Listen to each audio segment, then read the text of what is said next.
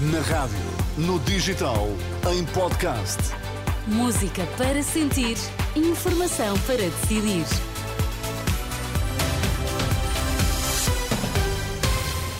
Está com a Renascença nesta madrugada de quinta-feira. Vamos saber quais os títulos em destaque a esta hora. Boa noite. Está na hora de mudar. É o que diz o candidato à presidência do Futebol Clube do Porto, André Vilas Boas. Seca no Algarve, o governo anuncia um corte menor que o previsto no consumo de água, mas nem assim os agricultores estão satisfeitos. É tempo de mudança. Palavras de André Vilas Boas no discurso desta noite como candidato à presidência do Futebol Clube do Porto. Vilas Boas deixa um agradecimento ao ex-presidente Pinta Costa.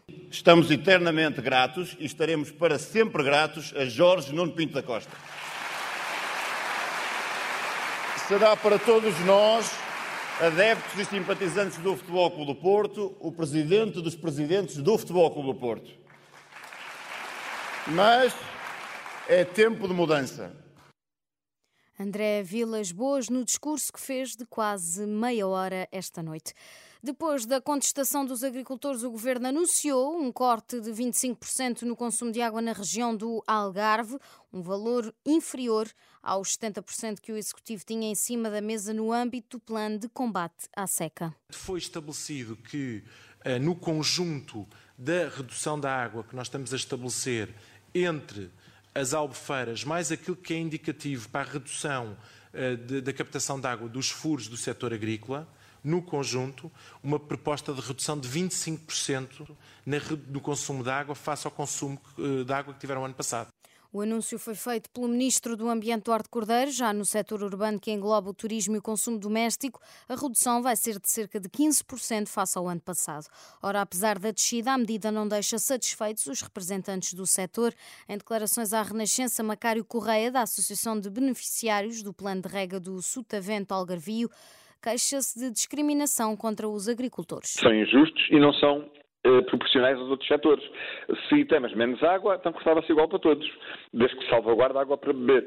Macário Correia, ouvido pela jornalista Marisa Gonçalves, fala numa situação grave para o setor com a iminência da perda de postos de trabalho. Porque com metade da água, há um conjunto de culturas que não se podem fazer, há culturas que não vão dar fruta e, portanto, há riscos, obviamente, de desemprego e de problemas eh, com a banca, com fornecedores. Por isso o Governo vem falar de um conjunto de indenizações. Mas nós preferimos não falar nisso. Nós queremos é que esse dinheiro seja usado para reabilitar tubos que estão rotos, para tratar água das hectares, para utilizar furos municipais para regadio ou para o consumo urbano. Queremos é que o dinheiro seja investido em melhoria do armazenamento e de gestão da água. Macário Correia, da Associação de Beneficiários do Plano de Rega do Sotavento Algarvio. A Proteção Civil registrou mais de 500 ocorrências relacionadas com o mau tempo desde as duas da tarde de terça-feira até às 8 da noite desta quarta-feira. O balanço é feito à Renascença pelo comandante Miguel Oliveira da Proteção Civil. E de acordo com as previsões da meteorologia, para esta quinta-feira mantém-se o aviso amarelo devido à previsão de agitação marítima para todos os distritos do litoral, à exceção de Beja e Faro, pelo menos até às 6 da manhã. Hoje o dia vai ser de chuva, vento forte e meteorologia prevê ainda uma pequena descida da temperatura, em especial da mínima. Esta quinta-feira, os bombeiros vão reunir-se com a Direção Executiva do Serviço Nacional de Saúde e o INEM para tentar encontrar uma solução para a retenção de macas nos hospitais, o que impossibilita o transporte de mais doentes. Os bombeiros adiaram a cobrança de taxas aos hospitais após ter sido marcada a reunião de hoje. A Liga dos Bombeiros Portugueses aprovou a aplicação de taxas pela retenção das macas de ambulâncias nas urgências se não for apresentada uma solução pela direção executiva do SNS.